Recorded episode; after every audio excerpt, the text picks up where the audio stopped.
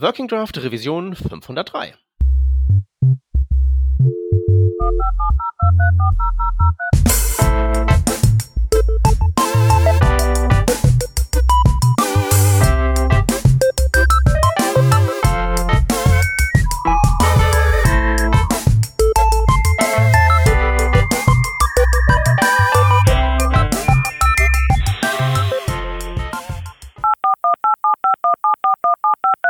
Diese Revision von Working Draft wird euch präsentiert von der CT WebDev, der Frontend WebTech Konferenz des Heise Verlags. Die nun schon zum vierten Mal stattfindende CT WebDev fokussiert sich diesmal ganz und gar auf Barrierefreiheit, Performance und Testing. In der Pandemie sind Remote-Konferenzen natürlich das Gebot der Stunde, aber die CT WebDev macht aus der Not sogar eine Tugend.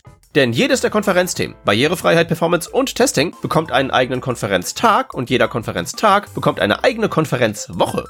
So könnt ihr euch alle drei Themen reinziehen, ohne drei Tage am Stück aus der Welt zu fallen. Am 23. November steht Accessibility auf dem Programm, am 30. November wird Performance serviert und zum Abschluss gibt's am 7. Dezember eine ordentliche Portion Testing-Wissen. Und sollten euch die Talks nicht reichen, hat die CT WebDev auch noch vier Workshop-Tage auf Lager. Alles dargeboten von internationalem Top-Personal und von mir. Ich bin, ich bin auch dabei. Also, kommt mit zu mir auf die CT WebDev. Alles Wissenswerte findet ihr auf ctwebdev.de. CT WebDev einfach in einem Wort. Und mit dem Gutscheincode Working Draft, auch das alles in einem Wort, gibt's das Kombi-Ticket für satte 20% günstiger. Das war nochmal ctwebdev.de und der Gutscheincode Working Draft für 20% auf das Kombi-Ticket. Wir bedanken uns bei der CT WebDev für die Unterstützung von dieser Revision von Working Draft. Hallo und herzlich willkommen zu Working Draft Revision 503. Heute am Start Vanessa. Servus. Und meine Wenigkeit der Peter. Moin moin. Und außerdem am Start ein Haufen Kleinkram-Themen, denn, naja, mehr gibt's halt gerade nicht. Ich meine, die Welt versinkt im Viruschaos und generell ist alles ganz schrecklich. Aber ich glaube, die Webwelt dreht sich weiterhin und es gibt diversen schönen Kleinkram zu entdecken. Äh, Vanessa hat jetzt eine sehr viel längere Liste an Kleinkram als ich, deswegen übergebe ich einfach mal an dich und sage, was hast du zu verkünden aus der wunderbaren Welt der Webentwicklung? Ja, ich, das sind jetzt auch ein paar Themen, die äh, eben so Kleinigkeiten, die ich jetzt auch nie in ein großes Thema verpacken konnte, aber Sachen, die mir wirklich im Alltag aufgefallen sind, da ich ja fünf Tage die Woche aktiv äh, Frontend schreibe und ich habe ja auch einen Frontend-Fokus. Daher liefen mir einfach mal wieder so ein paar Sachen über die Finger, gerade auch, da sich ja auch Browser weiterentwickeln oder im Sinne von Safari vielleicht äh, ja, ja. weniger weiterentwickeln, nur in andere Arten und Weisen weiterentwickeln. Und da passen jetzt äh, zwei Themen dazu. Und das eine ist, gut, das ist vielleicht bei Chrome und sowas auch so. Das habe ich jetzt gar nicht so ausprobiert. Ich habe ja den Safari auf iOS laufen. Ähm, aber die erste Kleinigkeit ist 100 VH als die Höhe also als die Minheit oder auch als die Height 100 View Height, quasi so ähnlich wie Viewport, äh, Viewport Height, ähm, die ich naiverweise gerne benutzt habe, weil ich auch hin und wieder gerne mal 100 Viewport verwende und ich weiß es nicht, was mich von Prozent so wirklich abgehalten hat oder dass ich mir dachte, hey, View Height ist was Neues, klingt cool, ich nehme einfach mal View Height statt Prozente. Prozent ist ja, glaube ich, das Problem, das ist, bezieht sich mal auf die Höhe, mal auf die Breite, aber das ist nicht irgendwie konsistent, ne? Also das kommt vom, auf den Kontext ja. an, was 100 Prozent meint, während das bei äh, VH und VW dann explizit ist und auch garantiert ja. funktioniert. Ja, wenn ich, ich glaube mich zu erinnern, das, was mich dann an Prozentchen immer gestört hat, dass ich wirklich ganz genau nachschauen musste, wie es ganz genau funktioniert, damit ich auch zum richtigen Ergebnis komme. Während es mit View Height halt so offensichtlich war, okay, das ist jetzt die Höhe und diese 100% sind jetzt auch wirklich auf dem ganzen Viewport und jetzt nicht nur auf meinem Parent-Element. Hm.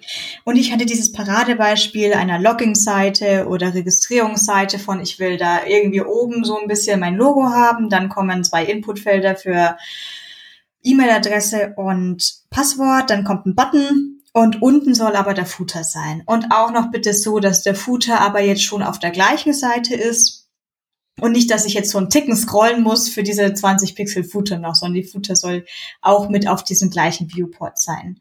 Gleich da an erster Stelle, wir haben schon darauf geachtet, dass jetzt Inputfelder einfach 16 Pixel Font Size haben, damit wir auf keinen Fall den Effekt haben, dass man da jetzt auf Touch Devices, Mobile Devices so reingezoomt wird. Das finde ich auch immer als User sehr, sehr unangenehm, wenn das passiert, gerade wenn ich dann wieder rauszoomen muss. Ähm, war auch mit dem Cookie-Banner irgendwie ganz, ganz nett gelöst, dass da jetzt nichts aufeinander aufpoppt, keine Ahnung. Aber gerade kam ja doch eine Erneuerung raus von Safari und das ist jetzt, dass diese Tab-Leiste da auch unten ist.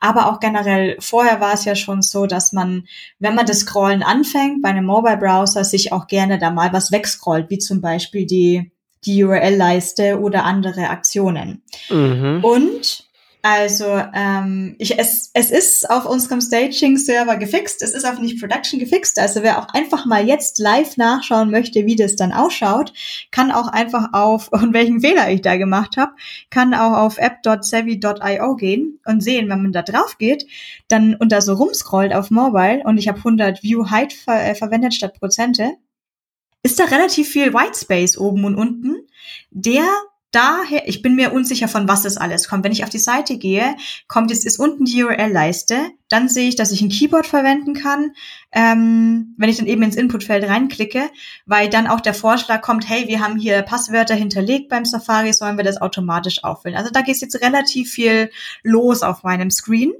Und ähm, eigentlich sollte der ganze Hintergrund grau sein. Und das ist definitiv nicht der Fall. Das sind oben und unten für mich random wirkende weiße Abstände, was wohl daher kommt, dass die Browser diese View Height nicht komplett richtig berechnen können. Sie versuchen smart zu machen, damit jetzt nicht so ein Flickering, Flickering passiert, wenn man anfängt zu scrollen und die URL-Leiste und sowas weggeht, wo sich eben die View Height äh, verändert. Es scheint aber so zu sein, dass sie eben dann für das Maximale optimiert ist, und dementsprechend, wenn dann doch was aufpoppt von den Aktionsleisten, die Höhe nicht tatsächlich stimmt und dann kommt es zwar vielleicht nicht zu, zu einem Geflacker, was auch ganz nett ist, aber zu merkwürdigen weißen Abständen. Mhm. Das heißt, ich werde jetzt ganz brav wieder auf Prozente umstellen. Da ist dann das Wichtige, auf dem HTML und auf dem Body einfach jeweils 100 Prozent zu setzen und dann zum Beispiel auf dem Main-Container auch nochmal zu sagen, okay, Mindesthöhe 100 Prozent und dann, wie man es halt am liebsten dann machen möchte. Entweder mit einer Flexbox den Footer zum Boden bringen mit einem Space Between oder sonstigen, was, wie man das jetzt am liebsten lösen möchte. Ich glaube, ich habe jetzt tatsächlich einfach nur einen Margin verwendet um das richtig einzustellen, äh, so dass auch dann der Footer schön unten zentriert ist, aber noch in den 100 Prozent liegt. Das ist aber auch echt eine fiese Sache. Also da, da habe ich tatsächlich, ich fummel ja nicht jeden Tag im Frontend rum, aber eigentlich nicht drüber nachgedacht, aber tatsächlich ist das ja so, so wie sich Mobile-Browser verhalten, gibt es ja keinen korrekten Wert für VH, weil der sich halt ja permanent ändert. Das stimmt permanent, ja. Permanent, ja. Und zwar, es gibt nicht nur zwei Stati, also nicht so mit URL-Leiste oder ohne, sondern je nach Tastatur oder je nach, willst du nur die URL-Leiste oder sollen wir die auch noch das einblenden oder willst du diese Aktion machen? Da ist einiges los. Und hm. ähm, jetzt habe ich ich, ich verwende jetzt diese Ausrede, dass ich jetzt aktuell wieder eine Desktop First äh, schreibe. Und da ist zwar schon irgendwie ähm, wie Browser Stack, heißt die, heißt die App so? Das zum Testen. ähm, Browser Stack, glaube ich, äh, läuft nebenbei. Und ich habe die Sissy App, die ich sehr gern verwende, weil die nochmal mehr nativen Touch deutlich mehr bietet und das realistischer darstellt. Aber dennoch, dieses reine Mobile-Gefühl habe ich dann wirklich nur, wenn ich da selber mit meinem Finger drauf rumtatschen muss und mir denke, ah, was will denn diese komische URL-Leiste hier? An die habe ich ja gar nicht gedacht. Hm. Huh. Da hilft auch kein Mal im Browser auf ähm, Inspect Me Mobile Ansicht klicken. Dabei, da schaut's alles immer wunderschön aus. Ja, das ist, das, das ist äh, sowieso ein Eimer von Lügen. Also sehr interessante Erkenntnis. Eigentlich, eigentlich klar, wenn man es mal so äh, vorgebetet bekommt, aber VH existiert nicht. Ist halt ein, ist halt irgendwie, hm. Also, weißt, weißt, was du auch richtig sagst. Also, es ist ja nicht binär und du kannst es halt ja auch nicht irgendwie, wenn die Leiste so am Wegscrollen ist, irgendwie so dann hinrechnen, weil abhängig davon, was du dann da vor dir hast, kriegst du ja möglicherweise dann so einen unbeabsichtigten Parallax-Effekt wenn einige Dinger, die mit VH angegeben sind, dann mhm. irgendwie, oh, hm, das ist ja, das ist ja sehr schön. Hübsch, hübsch, großartig. Ha. Und der Use Case bei dieser App ist jetzt dann konkret der, dass es um so ein äh, Full-Page-Layout geht. Also kein äh, hier äh, vertikalen Scrollbalken, sondern das ist dann alles so in irgendwelchen Sachen in sich drin, dass der Footer unten ist, Header oben und das in der Mitte scrollt dann, oder wie ist das? Nee, ta tatsächlich viel einfacher. Ähm, Mobile ist sozusagen auch egal. Auf Mobile gibt's auch viel weniger Padding. Da schaut's eigentlich aus. Auf Mobile schaut's fast so aus, als wäre halt da eine Seite und die ist mit dem Login-Fenster. Also ich habe jetzt ein iPhone äh, 12 Mini, daher einen recht kleinen Screen. Ich weiß gar nicht, wie es jetzt auf einem größeren Device ausschauen würde. Ähm, dass das eh alles kaum auf die Seite passt. Ich muss für, also für den Footer, glaube ich, so oder so scrollen. Die, mhm. die, der Gedanke war, dass auf Desktop, wenn man auf Desktop auf einem größeren Screen da drauf geht, dass ich halt schön zentriert, Mitte, also so vertikal und horizontal zentriert, das Logo und die beiden Inputfelder und einen äh, Login-Button habe und dann unten auf der Seite die Footer-Links für Impressum und etc. Aber dass das mhm. da, die ist relativ blank einfach gehalten, die Seite. Da hast du wirklich nur in der Mitte was ein E-Mail und Passwort und mehr, mehr, mehr fragt man nicht. Hm, okay, dann lässt sich das Problem auch noch einigermaßen lösen. Wenn das nämlich jetzt so eine, so eine App wäre, wie ich mir das gerade ausgemalt habe, wäre das natürlich relativ unlösbar, so ähnlich wie man halt eben unlösbaren richtigen Wert für ein VH ermitteln kann. Das ist ich echt hatte, schön. Ich hatte auf jeden Fall dieses Problem, was du jetzt gerade angesprochen hattest, bei einem Dialog. Ähm, ich verwende den mag ich sehr, sehr gerne. Es gibt einen Accessibility Dialog. Ich glaube, der heißt A11Y-Dialog. Den gibt's jetzt bestimmt auch für Vue und React, nochmal Sonderrepos dafür, aber bin Fan von eher selber mal schreiben. Ähm, das heißt, ich habe mir wirklich den puren Vanilla JavaScript ähm, Accessibility Dialog äh, gefolgt oder ähm, installiert und benutze den. Und damit habe ich schon mal alle Accessibilities Features wirklich sehr schön drinnen. Was, was Accessibility bei Dialogen heißt vor allem, dass ich einen Focus Trap im Dialog habe. Ähm, bei älteren Modellen, ich denke mal, wenn man frühere Bootstrap-Modelle verwendet hat oder auch bei Bulma, bei dem Dialog, den es von Bulma in-house gibt, dann ist das so, ich kann da schon den, den X, den Times-Button ähm, fokussieren und ich glaube, der hat auch ein schönes ARIA-Label dabei, dass da dabei steht ja Close Dialog, damit jetzt kein Screenreader da irgendwie Times vorliest, was äh, weniger hilfreich wäre. Und dann war das Design, das mir vorgegeben wurde. Und ich muss auch sagen, ja, war, war irgendwie cooler, dass da relativ viel Content schon drin war in dem Dialog. Also eine neue Seite hätte es vielleicht auch getan, aber das ist ein anderes Thema. Ähm, dass man da jetzt relativ viel Content auch so durchscrollen kann, aber unten fix soll ein Footer sein mit dem Art Call to Action Button wie übernehmen.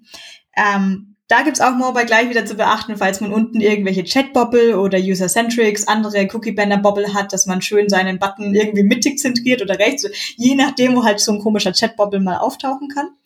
Äh, und da hatte ich aber jetzt wirklich das Problem. Jetzt musste ich mich erstmal entscheiden, mache ich einen Dialog auf Mobile so, dass ich gar keinen Hintergrund sehe, mache ich das einfach full width, full height und da ist halt so ein Close-Button oder mache ich halt schon so, dass es so einen Mini-Rand gibt, aber dann nehme ich von meinem Device wieder ein bisschen Platz weg. Haben wir ein bisschen mit dem Designer gesprochen, haben uns dafür entschieden, so ja, es soll sich ein bisschen abheben. Man sieht also jetzt so ein bisschen den grau-schwarzen Hintergrund. Ansonsten ist es relativ groß gehalten. Aber da hatte ich wirklich äh, mit CSS, da musste ich mir wirklich ein bisschen mehr Zeit nehmen, das dann auf allen Devices und sowas immer rauszufinden, was was braucht und welche Browser, dass ich eben so ungefähr 90 View Height habe der Header ist fix, also der Header mit einem Titel und mit dem Closing X ist fix, der Footer ist fix, aber das in der Mitte muss scrollbar sein.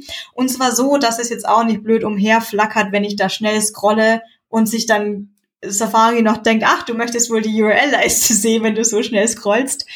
Ähm, da war ich mehr beschäftigt als mit dieser Login-Seite. Wirklich da auszuhandeln, mache ich das mit Flexbox, mache ich das mit Grid CSS, mache ich das einfach nur mit Margins.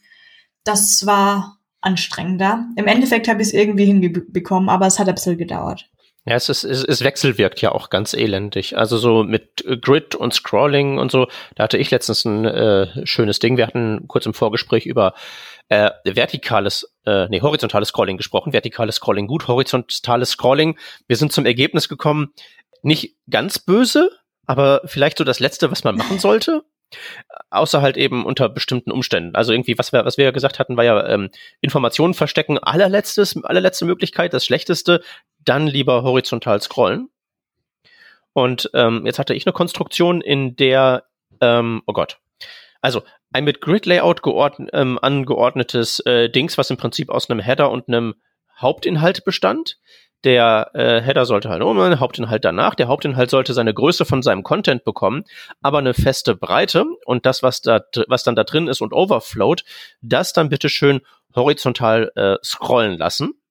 Mit der extra Schwierigkeit, dass das, was da drin ist, boah, ich weiß ja nicht mal, ob ich das, ob ich da besonders einen besonders sinnvollen Ansatz verfolge. Aber das ist halt so ein eingebetteter Code-Editor. Das ist der neueste Code Mirror. Das heißt, das ist auch keine Text-Area, sondern ein Haufen Spans und so, die mhm. ja mit Content Editable oder sowas hergerichtet werden. Und da drüber für mein Primitivo Syntax-Highlighting drüber platziert, äh, ein Pre-Element, das dann so die ganzen Farben macht und der Code Mirror kriegt eine transparente Textfarbe, damit mhm. das aussieht, als würde man ah, das ja. Syntax-Highlightete. Ja. Weiß, ja, das ist halt so ganz primitiv, weil der Code Mirror kann natürlich Syntax highlighten, aber nicht so, wie ich das haben will, sondern ich will da mein eigenes am Start haben. Also yeah. faked man das dann so zurecht. Und dann habe ich halt so die wunderbare Situation gehabt, dass so Dinge passiert sind wie äh, entweder so zwei horizontale Scrollleisten und das eine hat halt das eine gescrollt, also den Highlighting Layer, das andere den unsichtbaren, da, da tippe ich jetzt Text Layer rein und sowas alles. Und das ging halt am Ende alles weg, als ich halt dann wirklich hingegangen bin und meine meinen Container mit dem Header und den Hauptinhalt von Grid auf Flexbox umgebaut habe, weil bei Flexbox das irgendwie okay ist, dass die beiden Zeilen, die sich dann ergeben, unterschiedliche Breite haben, während bei Grid die immer die gleiche haben müssen. Ja, ja. Aber da musst du erstmal drauf rumscrollen und du hast halt da drei Elemente drin, wo alle irgendwie sowas Overflow so, Overflow so, aber ich muss es überschreiben, weil das, was der Code Mirror per Default macht, kann ich nicht gebrauchen. Und dann debugst du da am Ende irgendwie vier Stunden dann rum und stellst so, ah ja, Grid weg, Flexbox rein, schon funktioniert's.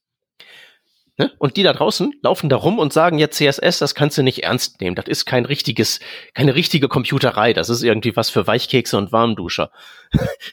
die verrichten einfach nur keine ernsthafte Arbeit. Die, die, die machen wahrscheinlich wirklich irgendwie so Bootstrap-Duplo, klonk, klonk, klonk und wissen gar nicht, wie die Wurst wirklich gemacht wird. Meine Güte. Genau. Das nächste, was ich auf der gleichen Seite dann quasi festgestellt habe, da bleibe ich dann gleich bei den Inputfeldern, ist Focus Visible, ein mhm. Pseudoselektor. Mhm. So, jetzt fangen wir mal nochmal von vorne an. Focus ist ein Pseudostyle, der auftritt, wenn ich zum Beispiel Inputfelder fokussiere, aber auch zum Beispiel bei Buttons und Links und quasi allen fokussierbaren Elementen. Fokussierbar heißt nicht unbedingt klickbar. Man, wir wissen es ja alle hier, diff on click ist ganz heiß als äh, nicht fokussierbares, aber ähm, klickbares Element. Und es gibt so zwei, wenn ich, wenn ich äh, richtig informiert bin, weitere Focus Styles. Eine ist Focus Within und das andere mhm. ist Focus Visible. Und ich habe es mir jetzt extra hier ganz fett bei den Notizen hingeschrieben, weil ich sie ständig verwechsel, aber ich meine Focus Visible. Das ist der Style, der quasi einen Fokus-Style macht, aber nur falls ich jetzt tatsächlich das Key-Tab verwende, also wenn ich ein Keyboard-User bin, um Sachen zu fokussieren. Denn das Problem ist, ich finde bei Inputfeldern, dass es durchaus auch Sinn macht, als Maus-User oder Touchpad-User, wenn ich auf Inputfeldern einen Fokus habe. Das ist ja irgendwie sowas wie ein Hover. Also ich bin in dem E-Mail-Feld drin, dann ist das doch ganz nett, dass das einen abgesonderten ähm, Borderfarbe oder sowas hat.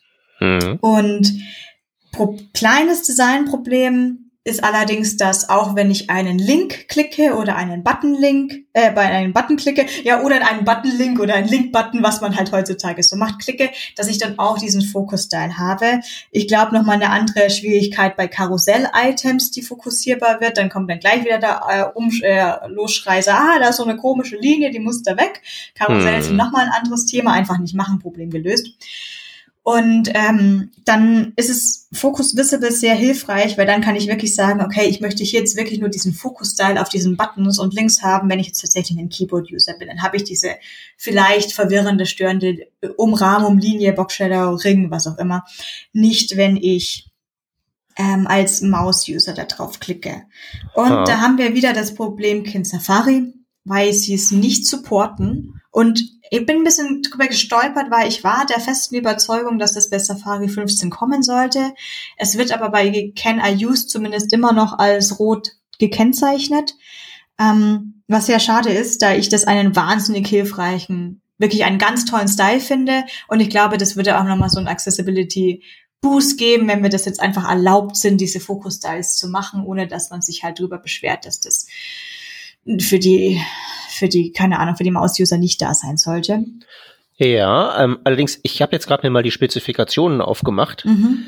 die im Prinzip sagen, ähm, also du hast es jetzt ja gerade so beschrieben, ich nutze das Keyword, dann will ich diese Styles haben. Ähm, jetzt ist halt die Frage, ähm, wann ist halt eben so äh, benutzt das Keyboard tatsächlich zutreffend? Also hier MDN sagt nämlich, basiert auf irgendwelchen Heuristiken und die Spezifikationen mit mehr Worten sagen das Gleiche. Also ähm, ist halt schwierig, weil im Prinzip sagst du ja so, ähm, da kommt ein Fokusring drum, wenn der Browser im Prinzip sich dafür entscheidet, versus wenn wir als die, die den Code schreiben, sich ja. dafür entscheiden, so ein bisschen, ist natürlich auch etwas unangenehm, weil was macht den Keyboard-User zum Keyboard-User? So ein bisschen. Ja, also ich glaube, ich könnte mir tatsächlich auch mein eigenes Leben leichter machen, wenn ich sagen würde, ich verwende jetzt einfach Fokus und setze niemals eine Fokus-Outline auf Null. Dann hätte ich wahrscheinlich auch wirklich weniger Testing-Aufwand. So, jetzt aber trotzdem, wenn man jetzt irgendwie versuchen möchte, dieses Fokus Visible zum Laufen zu bringen, auch im Safari, bin jetzt äh, die Woche über einen coolen Hack gestolpert, dachte ich. Was heißt Hack? Workaround, Ausnutzen der, der Spezifikationen. Und zwar, Achtung, Obacht, jetzt jetzt gut zuhören, war es ein CSS-Selektor für Item, was auch immer, das Element, das fokussierbar sein sollte. Doppelpunkt Fokus und dann Doppelpunkt Not Focus Visible. Also so nach der Logik für alle Items, die jetzt fokussiert werden, aber Focus Visible nicht besitzen, dann wieder Focus Style anwenden. Was funktioniert, weil damit der, der Selektor unbrauchbar wird, wenn Focus Visible nicht bekannt ist, richtig? Er funktioniert auf jeden Fall nicht. Ich habe das ja. im Safari ausprobiert und äh, Focus Visible hat dem gar nichts gesagt und dieser sehr cool wirkende Workaround, keine Ahnung, ich habe ihn zwei, dreimal rumfliegen gesehen, ich dachte, er ginge. Äh, ich hatte das, also Purge war ausgeschalten, keine Ahnung, ich habe es ausprobiert, es ging bei meinem Safari aktuell, ich guck mal welche nach, welche Version ich da habe, ging auf jeden Fall bei meinem Safari nicht. Und ähm, dann habe ich mir angeschaut, es gibt einen Polyfill dafür. Und was der Polyfill macht, ist wahrscheinlich per JavaScript über das HTML drüber zu gehen und dann allen Elementen, die eigentlich eine Focus Visible Klasse haben, haben hätten haben, äh, Pseudo-Selektor haben sollten, dann irgendwie eine Klasse anzuhängen, Focus Visible und dann darauf den äh, Style anzuwenden, wo ich mir gedacht habe, oh Leute, ich will jetzt eigentlich nicht, dass da jedes Mal so ein Focus Visible ans HTML geklatscht wird. Das hm. dazu. Und Safari habe ich die Version 15, also die aktuelle hier. 15.1. Ja, diese Selektor-Hacks sind natürlich sehr viel einfacher geworden, seitdem man dieses Not hat. Weil dann kann man ja wirklich im Prinzip wirkungslose Selektoren konstruieren beziehungsweise welche konstruieren, die halt sozusagen nichts ändern, außer dass sie halt eben, also die, die an ihrer Spezifität nichts ändern und die sonst irgendwie nichts machen, außer dass sie halt eben in bestimmten Browsern nicht greifen, weil man da irgendwie mit Hilfe von Not was reinkonstruiert hat, was sowieso unmöglich ist und niemals passieren kann, aber einfach wegen der Syntax unverständlich wird für die, die man da rauswerfen möchte. Oh, entschuldige, Peter, ich hab's gerade kapiert. Ich habe jetzt gerade kapiert, wie dieser Hack funktionieren soll. Ah, ich habe komplett falsch rumgedacht. Ach Gott, ich habe gedacht, ah ja.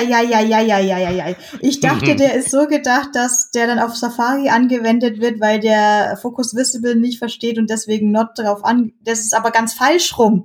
Es ist so gedacht, dass ich Item Focus, Not Focus Visible, dann die Outline auf Null setzen soll. Ei, da Däuschen, so war das gedacht. Mhm. Ja, gut, das fixe ich morgen. Jetzt habe ich es verstanden. Ha. Boah, das muss ich mir aber gut dokumentieren. Das weiß ich dann aber übermorgen nicht mehr, wenn ich das committed habe. Ja. Sonst lösche ich das irgendwann nur raus. Und, ja, da war ein bisschen betrunken gecodet. Was hab ich mir da gedacht? Genau so ist das, genau so ist das. Ich, ich ähm, hatte, äh, also ähm, von, mit so, mit so Selektor-Trickserei hatte ich halt eben damals, als Hans und ich dieses Warhol gebaut haben, dieses Style-Checking-Tool, ähm, da habe ich damit halt eben sehr viel, sehr viel Sport getrieben, weil ich ja irgendwie feststellen wollte, wie ein Element aussähe, wenn es zum Beispiel ähm, im Hover-Zustand ist. Und das kriegst du ja, du kannst ja nicht mit JavaScript irgendwie Hover-Zustand auslösen. Aber was du halt schon machen kannst, ist, du kannst ja irgendwie im Prinzip das machen, was der Polyfill, den du gerade beschrieben hast, ja tut. Du erweiterst den Selektor, wo das Hover drin vorkommt, durch ein Äquivalent, wo halt dann eine Klasse Punkt Hover drin ist und kannst die dann ja eben temporär ins HTML reintun, um halt eben dann zu checken, wie sähe das dann aus? Du kannst sozusagen darüber diesen Zustand simulieren. Wird halt eben sehr kompliziert, sobald da irgendwie Not ins Spiel kommt, weil dann musst du ja irgendwie simulieren, also diese Pseudoklasse, deren Zustand ich mit JavaScript nicht herbeiführen kann. Wie sähe es denn aus, wenn die denn da wäre? Und dann bist du halt in dieser Mehrfachverneinung mit Not und ich konstruiere einfach unmögliche Selektoren, damit halt eben da und das muss man, das muss man wirklich sehr gut dokumentieren, weil das so viel Code, so viel Kommentar. Das war halt einfach damals notwendig, weil sonst ja. Gehirnschmelze. Ja, ja, das mit dem CSS ist aber auf keinen Fall ernst zu nehmen. Schreibt lieber Java, das ist die richtige Programmiersprache für Leute, die sich mit kompliziertem Kram befassen. Ich glaube es nicht. Oh, schön. So. Zwei Sachen habe ich noch für Inputfelder, dann bin ich durch mit Inputfeldern. Schieß los. Ähm, das eine, es wird jetzt eine kurze Bitte an alle, die irgendwie Zugriff auf Repositories haben und Inputfelder verwenden, wo E-Mails verwendet werden sollen. Ich denke, ich habe es schon ein oder zweimal erwähnt, aber nochmal die ausdrückliche Bitte, verwendet Type E-Mail, wenn dann eine E-Mail-Adresse erwartet wird. Ich habe zwar meinen Nachnamen geändert, aber natürlich nicht meine E-Mail-Adresse. Und hm. ich musste mich jetzt gerade am Donnerstag war so eine Situation, da musste ich durch mehreren Formularen schön am schön am iPhone 12 Mini, also ein kleines Display, ähm, eine E-Mail-Adresse angeben. Wenn noch einmal mein alter mhm. Nachname mhm. korrigiert wird zu einem Großbuchstaben mit sonst was und sowieso falsch geschrieben und dann eine Leertaste danach macht, das wird sehr, also ich wäre fast nicht ins, also beim letzten, ich glaube beim letzten Mal hatte ich fast entschieden, ich gehe jetzt nicht ins Kino, ich habe keinen Bock mehr. Type E-Mail, sehr hilfreich und kostet ja. nichts. Ich, äh, äh, derjenige, der gerne zu, zu zum Herrn Körner umdeklariert wird, äh, unterstützt dieses Ansinnen mit Nachdruck. Also meine eigene E-Mail-Adresse ist dagegen zum Glück immun, weil ein langes Wort und irgendwie mit OE und so. Aber wenn irgendwie Firma XY mir einen temporären Zugang für irgendwas anlegt, geht, geht genau das garantiert schief, weil dann ist das halt auch irgend so ein räudiges irgendwie, weiß ich nicht, Inhouse-System von 1804, dampfbetrieben und mit irgendwie Internet Explorer 4 Kompatibilitätspatch, aber die Autokorrektur greift natürlich trotzdem, wenn man sich da einloggen möchte. Ja, also gerne mal einfach die eigene Webseite mobil abchecken. Ähm, vielleicht wurde es einfach vergessen, so weißt schon Deadlines und so, machen wir schnell Inputfeld, war vielleicht so ein Input äh, fertig geschriebene Komponente, damit sie schon die Styles hat, aber.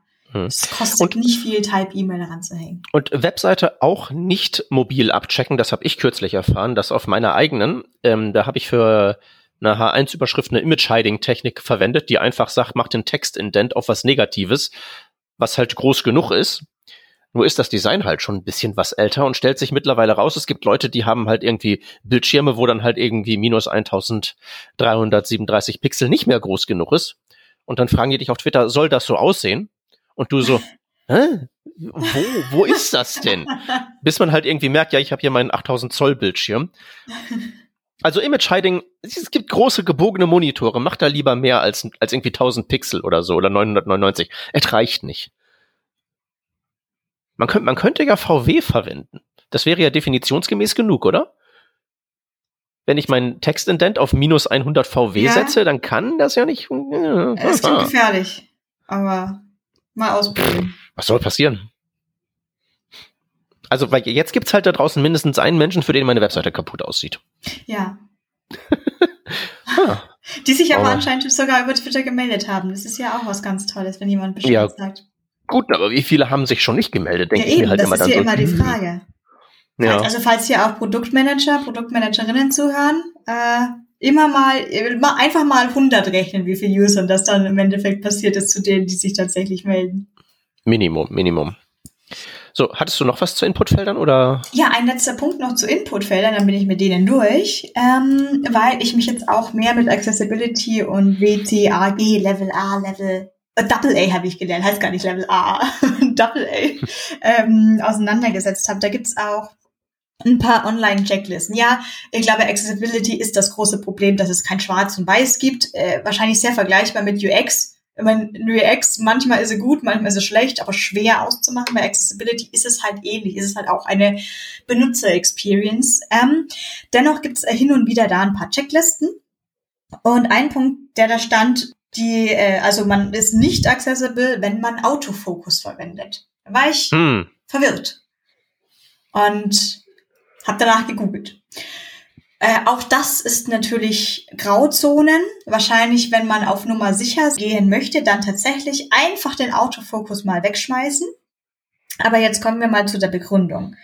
Der Grund davon ist, dass wir sowieso als Menschen, auch die UX, die wir normalerweise bauen, sollte immer so gebaut sein, dass wir als Menschen nicht vor dem Bildschirm sitzen und plötzlich von irgendwas angeschrien, angeschreckt werden. Gut, jetzt sind wir alle Cookie-Banner und möchtest du mir deinen Bildschirm teilen und möchtest du Kamera erlauben und möchtest du mir auch noch deinen Standort geben, Pop-ups ähm, gewohnt. Aber trotzdem möchte ich mich ja eigentlich normalerweise in meinem Raum auf meiner Webseite erstmal zurechtfinden. Und nicht gleich auf irgendwas fokussiert werden. Ich denke, wenn ich jetzt eben ein normal sehender Mensch bin mit Touchpad oder Maus-User, dann habe ich ja trotzdem noch jetzt den Überblick auf der Seite, kann auch ignorieren, dass das Inputfeld da drüben schon flackert. Und wenn es dann schon flackert, gut, dann kann ich vielleicht auch gleich was eingeben. Schon ein bisschen schwieriger wird es für mich auch als normal sehender, normal ähm, Hände verfügbar habender Mensch, schwieriger auf Mobile Devices. Was mir auch dann auf meiner eigenen Webseite da aufgefallen ist, sobald ich dann eben mobil auf die Seite gehe, scroll ich dementsprechend auch gleich, also ich habe jetzt nicht diesen 16 Pixel Zoom-Effekt, aber dann wäre es noch schlimmer. Aber die Seite lädt und flickert dann in der ersten Sekunde schon, weil ich ein bisschen runter zum Inputfeld runtergescrollt werde und dann die Tastatur aufgeht. Wo ich mir auch dachte, boah, das ist aber ganz schön in your face. Also ja, ich bin auf der Seite und möchte mich einloggen, aber ich bin mir jetzt gar nicht mal sicher, ob ich gerade auf Production oder Staging bin, weil ich habe schon nur schnell irgendwie die ersten drei Buchstaben eingegeben und ich sehe kaum unser eigenes Logo und soll schon irgendwas eingeben. Das ist ein bisschen bedrängend.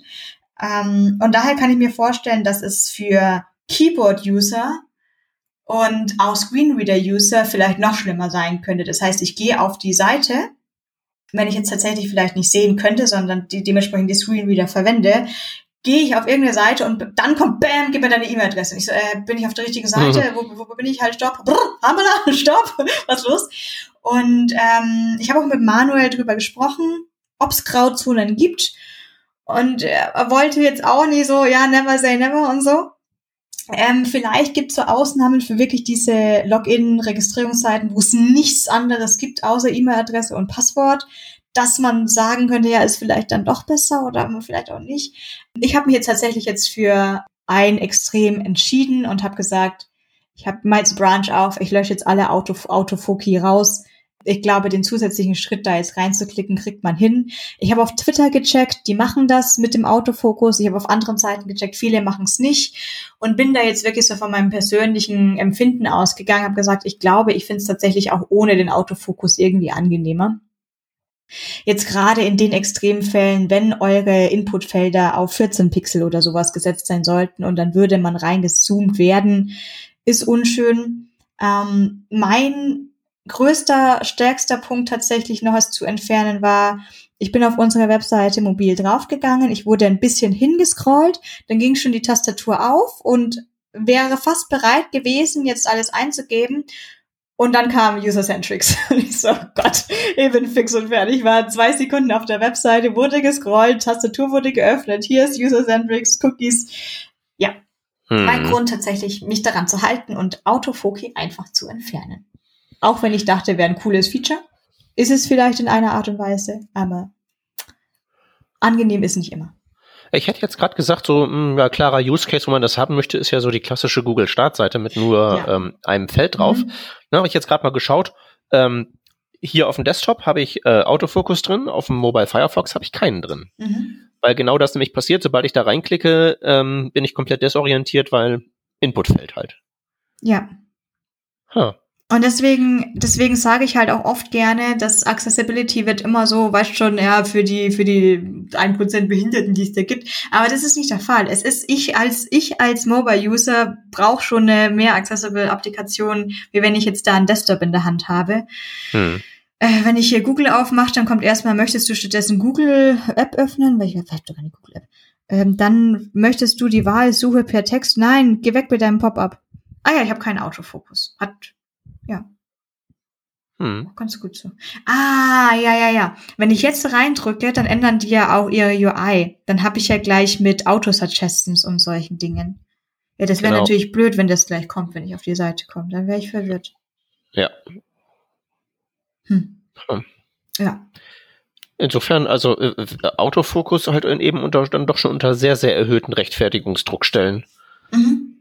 Das ist ja, wenn wir hier gucken, DuckDuckGo macht auf Mobile da auch erstmal keinen Fokus rein, aber die haben halt eben auch hier 17 Cookie-Banner. Warum hat Google die eigentlich nicht? Wahrscheinlich, weil ich denen schon längst irgendwie meinen Erstgeborenen überschrieben habe. Ja. Auch auf Amazon nicht. Ach, guck mal, auf Amazon gibt's so ein Winken, ist das witzig. Was gibt's da? Wenn ich auf Amazon.de, nicht die Apps, dann die Webseite gehe, dann ist da so ein Avatar. Ja. Und der winkt. Das, das ist das nett. Das ist, oh, ist das, das ist niedlich. Hatten die vielleicht mal einen Hackathon? Äh, haben die das da in der Firma? Ich weiß ja nicht. Ich, ich höre ja immer sehr, sehr unterschiedliche Sachen darüber. Interessant. Ich lade jetzt einfach darauf neu, dann kommt, dann winkt er nicht nochmal. Nee, der winkt jetzt auch nicht mehr. Oh Mann, oh, jetzt wollte ich gerade mit der Seite spielen. Oh. Na, Black Friday Angebote brauche ich jetzt nicht, wenn winken ein Smiley. oh, war ja. Ah. Ja, also ich war noch sehr lange dabei, mir gedacht zu haben, okay, vielleicht auf den Login-Seiten ist es jetzt eben diese Grauzone und ich äh, mache das jetzt hier schon mit Autofokus. Weißt du was, ich probiere das jetzt mobil nochmal für mich selber aus und überlege dann, gehe auf die Seite, scroll hin, dann kommt User-Centric und dann, ah komm, nee, machen wir nicht. Hm. Jetzt hast du ja gesagt, das ist dir jetzt sozusagen erst ähm, gewahr geworden, ähm, während du jetzt gesagt hast, so ich mache jetzt hier mal den Accessibility-Kram alles ordentlich. Mhm was war denn vorher? Weil vorher muss es ja auch irgendwie doof gewesen sein. Ist das irgendwie so in unserem Gehirn normalisiert? Gehirn, ist das quasi ja. ein großes Cookie-Banner, wo wir sagen, wir akzeptieren so. das einfach so als den alltäglichen Bullshit? Ich habe tatsächlich mir, ich habe, ich war das so gewohnt, dass ich nicht weiter drüber nachgedacht habe. Mir ist schon häufiger aufgefallen, dass sich die Seite beim Login-Feld strange anfühlt, aber ich konnte es nicht festmachen. Ähm, mhm. und ich dachte wirklich so, das ist jetzt vielleicht einfach nur der Cookie-Banner Gut, der kommt natürlich auch nicht jedes Mal, den habe ich ja dann gespeichert. Und ich, ich dachte mir immer, irgendwas ist ein bisschen strange und ich konnte nicht definieren, was. Bis ich das dann vom Autofokus gelesen hatte und mir bewusst geworden ist, das Komische ist, dass ich die Seite öffne und gescrollt werde, automatisiert, ohne dass ich diese Handlung betätige. Mhm. Okay. So, wie kriege ich das jetzt hin, dass ich jetzt nicht lauter, lauter Webseiten und lauter Login-Formulare ausprobiere, während wir hier podcasten? Na, jetzt ist es natürlich so ein bisschen ein, ein etwas in mein Gehirn reingesetzt worden, wo ich mich damit mal befassen muss. Ich meine, selbst wenn man jetzt nicht hingescrollt wird, ich habe das gerade nochmal aufgemacht, also das Design ist jetzt auch noch so ein bisschen optimiert worden für Mobile, das heißt, ich werde jetzt auch nirgends mehr hingescrollt, das ist alles schon im Viewport drinnen. Dennoch poppt von unten gleich auf mit iCloud Schlüsselbond anmelden. Und irgendwie dachte ich mir, boah, das ist ja eigentlich total hilfreich, weil dann habe ich einen Klick weniger. Dennoch ist es einfach bei, bei, der, bei der Ladezeit der Seite mehr was passiert, als ich jetzt eigentlich erwarte. Und es fährt sich hier was auf, fährt sich da was auf. Hm. Und seitdem kann ich einfach sehr gut nachvollziehen, dass das irgendwie störend ist. Und dann habe ich mir gedacht, okay, dann bräuchte ich ja eigentlich schon eine Lösung für jetzt nur die Touch, so einen, so einen Autofokus-Visible, dass ich das jetzt nur für die Personen machen, die ich will. Aber ich, dann habe ich es mir wirklich für Screenreader vorgestellt und mir gedacht, Moment, also wenn ich jetzt wirklich einfach mit dem Screenreader in ein E-Mail-Feld reinschicke, ohne da wirklich nochmal die Möglichkeit habe, über das Logo zu gehen oder mich mal an der Seite zu orientieren, ähm, weil, wenn ich es einfach nicht sehen kann und habe mir gedacht, ich mache mir jetzt mein eigenes Leben einfach und ich nehme jetzt den Autofokus dann daraus. Sicher, ja. better, better safe than sorry. Ja, ich stelle mir halt eben auch vor, ähm, so Normalverbraucher, die aber jetzt nicht so super computer-savvy sind, im Sinne von, dass die relativ leicht von äh, so komplexen User-Interfaces desorientiert werden können. Das gibt's ja, die, die wirklich erstmal einen Moment brauchen, um irgendwie rauszuparsen. Ja. Das klicke ich weg, das klicke ich weg und da drüben ist der Login-Button, mhm. ne, weswegen das bei Amazon wohl auch so winkt.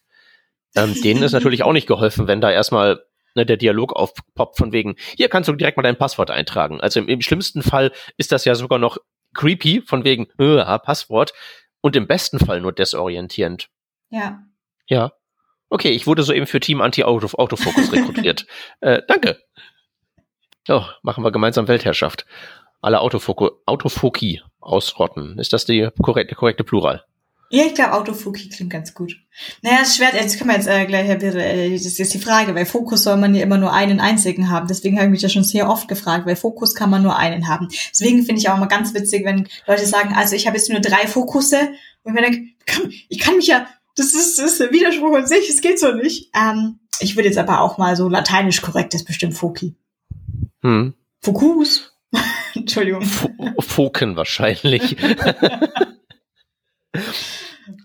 wenn ich, den, wenn ich den richtigen Plural nicht weiß, nehme ich einfach den, der offensichtlich falsch ist und tue so, als wäre das ein geplanter Witz gewesen. Dann Klar. klappt das. Autofoken.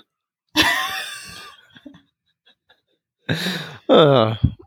So, ähm, soll ich mal einen Kleinkram in die Runde ja. werfen? Ähm, ja. Und zwar habe ich äh, was gefunden. Ähm, ich weiß jetzt nicht, ob das irgendwie äh, Common Knowledge ist, dass das existiert oder so, aber für mich war das eine ziemliche Erleuchtung.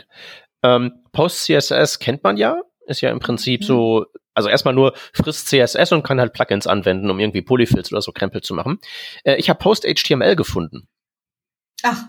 Das macht das gleiche, nur mit HTML was ganz toll ist. Ich habe ein bisschen geschaut, ähm, so, ähm, ich habe mir Parcel angeschaut, diesen Modulbundler, mhm. und der macht ja so Späße wie, ähm, schreibst einen Script-Tag rein und machst dann source fubar.ts. Dann weiß er, dass das TypeScript sein soll, macht dann wegen seinem No-Config-Krempel automatischen Download von TypeScript, transpiliert das und baut natürlich dann das HTML um zu äh, fubar.js. Da dachte ich mir mal, okay, wie macht denn der das mit seinem HTML? Stellt sich raus, äh, gibt halt Post-HTML und da kann man total einfach für ähm, auch Plugins schreiben. Da gibt's auch so ein paar eingebaute ähm, Features, wie zum Beispiel, dass man da so ein so ein Include-Tag verwenden kann. Das ist also ein eingebautes Post oder zumindest ein, eins von den Standard-Plugins. Ähm, kann man so ein Include-Tag verwenden und dann schickt man das durch Post-HTML und dann ist das wirklich wie so ein Include in PHP, dass er das da so dann reinwirft. Und ähm, das fand ich total gut, weil genau sowas wollte ich haben für meinen eigenen HTML-Import. Der ist halt ein bisschen noch fancier, der kann noch anhand von Selektoren selektieren oder so, aber ich konnte halt wirklich, um dieses Problem zu lösen, einfach sagen, oh, ich will mein HTML umformen, nimmst du Post-HTML, nimmst dieses schon vorhandene Plugin, erweiterst das halt eben, baust das ein klein wenig um und zack, äh, super einfache HTML-Transformation für meinen kleinen Bildprozess, den ich da machen wollte. Und das war einfach so ein Ding so, also ne, irgendwie offensichtlich gibt Post CSS, also gibt's auch Post HTML, aber das ist halt eben tatsächlich da und funktioniert und ist total toll. Und das will ich einfach nur mal so hier als Empfehlung reingeworfen haben, weil das ist großartig. Ja, aber ich denke, das ist auf jeden Fall nicht in aller Munde, dass es äh, Post HTML natürlich auch gibt. Ähm ja, also ich war, ich war überrascht, aber total, das ist einfach nur toll. Funktioniert. Tja, da habe ich leider auch kein großes Learning oder so drin äh, zu melden, einfach nur es ist schön und es funktioniert und das macht genau, was es soll. Das ist doch eigentlich, eigentlich das Schöne. Ich habe auch einen großen Wunsch. Man hat ja normalerweise Silvester macht man sich ja Vorsätze. Ja, es ist, ist, äh, ich habe den Vorsatz an die ganze Welt ähm, oder an die ganze Frontend-Welt.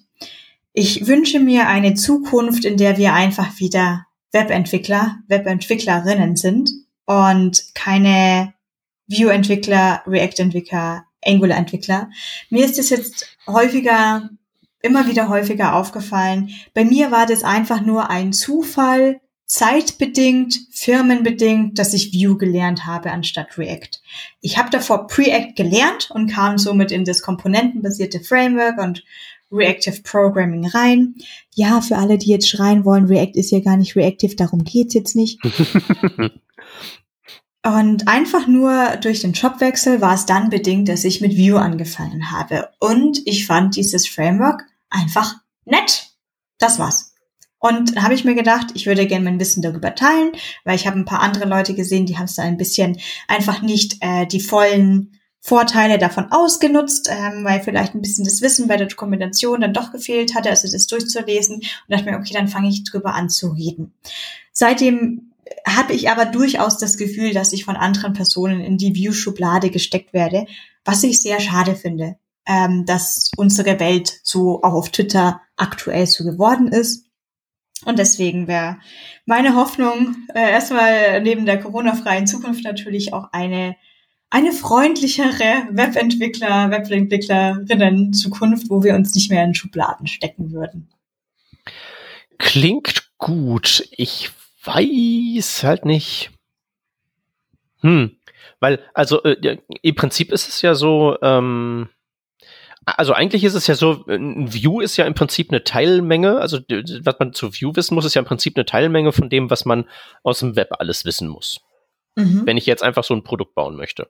Mhm. Aber das ist halt eben eine Teilmenge, also ist es ja, ist sozusagen die Gesamtmenge ja notwendigerweise riesig groß und das Framework macht es halt kleiner durch Abstraktion und so Hilfsmittel ja, äh, ich frage mich halt, ob das eine realistische Erwartung ist, dass die Leute von der Webplattform insgesamt so viel Plan haben, dass sie sagen, äh, mein Selbstverständnis ist halt eben auch entsprechend, dass ich sage, ich bin in dem ganzen Ding zu Hause und nicht in diesem kleinen ah, Sektor. Ah, ich verstehe, was du meinst. Ja, nein, das geht. Wir hatten ja gerade, man kann immer nur einen Fokus haben, weil mehrere Foken werden sehr kompliziert.